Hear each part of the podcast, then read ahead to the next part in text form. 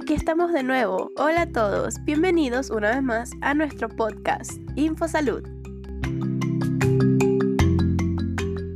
Así es, esperemos que todos se encuentren muy bien. Estamos muy felices de estar reunidas acá para seguir conversando sobre esta problemática que afecta tanto a nuestros niños.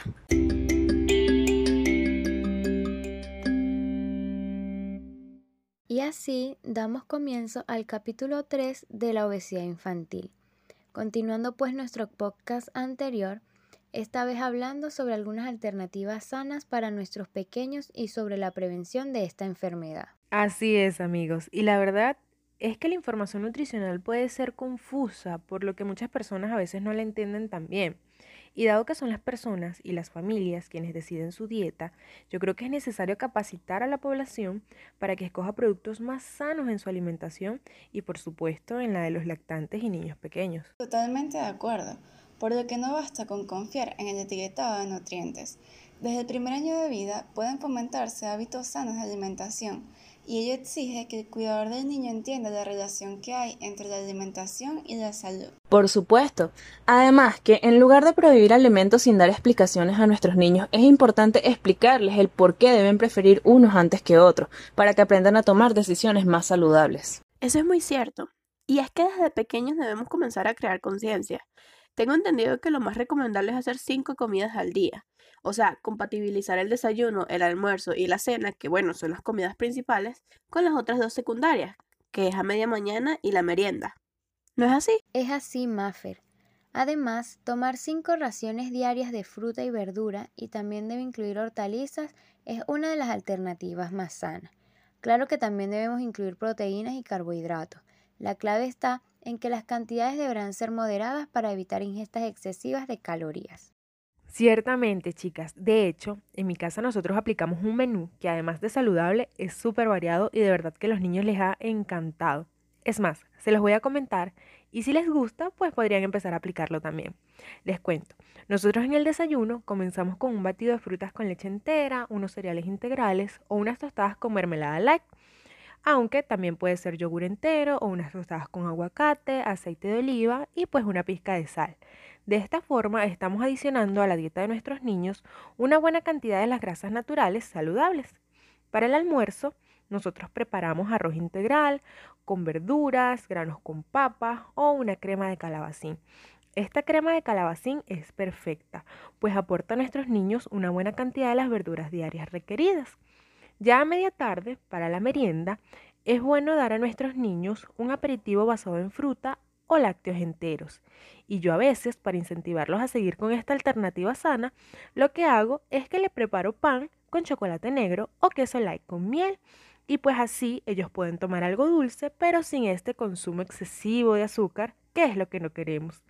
Y ya para la cena, pues preparamos una ensalada de fruta, que es una ingesta muy suave. Mira, la verdad es que a mí me parece muy completo. Lo empezaré a aplicar a ver qué tal nos va con este menú.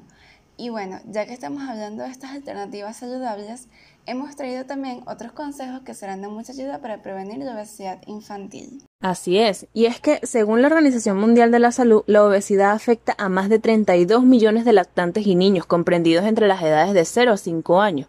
Y no solo eso, sino que esta cifra podría aumentar a 70 millones para el año 2025. O sea, imagínense, mucho más de la población completa de Venezuela. Es una total locura. Wow, sí. En serio es bastante impactante esta cifra. Y es que, bueno, lo más importante sería la educación a los padres, ¿no? Ya que sin duda alguna va de la mano con la prevención de la obesidad infantil. Exactamente, Maffer. Y es que en sí se trata de generar buenos hábitos desde los primeros meses de vida para evitar que el sobrepeso y los errores en la alimentación se conviertan en un problema de salud que afecte a los niños, no solo en la infancia, sino también en la vida adulta.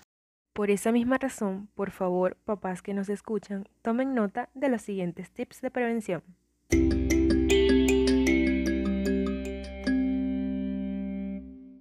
Y entre esos tenemos dar ejemplo comer saludablemente, así tal cual.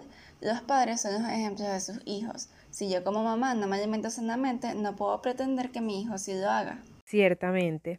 También comer en familia sin ver pantallas, ya que el comer distraídos es otra actividad que solo hace que el cerebro se confunda y no asocia el hecho de estar comiendo. pues lo que genera que no haya saciedad y el niño quiera más comida. Oye, pero fíjate qué interesante eso. Son errores que nosotros los adultos también llegamos a cometer.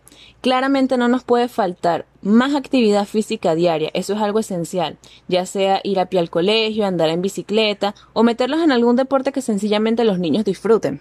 Mira, y esa es una de las más complicadas, porque requiere salir de nuestra zona de confort. Eso mismo estaba pensando yo, Maffer. Muchas veces nos da fastidio y mira cuán beneficioso es para la salud en nuestro día a día. Exactamente. Y otra sería no obligar al que el niño coma toda la comida. Por favor, papás. Este incluye colocar las porciones de acuerdo a su edad. Y es que el ser humano no pasa hambre por gusto, y mucho menos los niños que están en pleno crecimiento. Eso es muy cierto y estoy segura que muchos pasamos por eso de pequeños. Yo creo que todos en algún momento. Y bueno, por último, pero no menos importante, llevarlos a terapia psicológica. Sí, se sabe que muchos casos de obesidad infantil son por niños con problemas familiares que buscan refugiarse en la comida debido a que carecen de herramientas y capacidad para poder asimilarlos de otra manera. Creo que esa última muy pocos la conocíamos. Espero que haya sido de ayuda para muchos. Para muchos, de verdad que sí, incluyéndonos a nosotras, porque yo también anoté unas cuantas cositas. Así es porque es que aquí aprendemos todos algo nuevo cada día. Muchísimas gracias a todos por habernos escuchado en este episodio. Y no se pierdan nuestro último capítulo acerca de la obesidad infantil, que estará lleno de mucha más información interesante.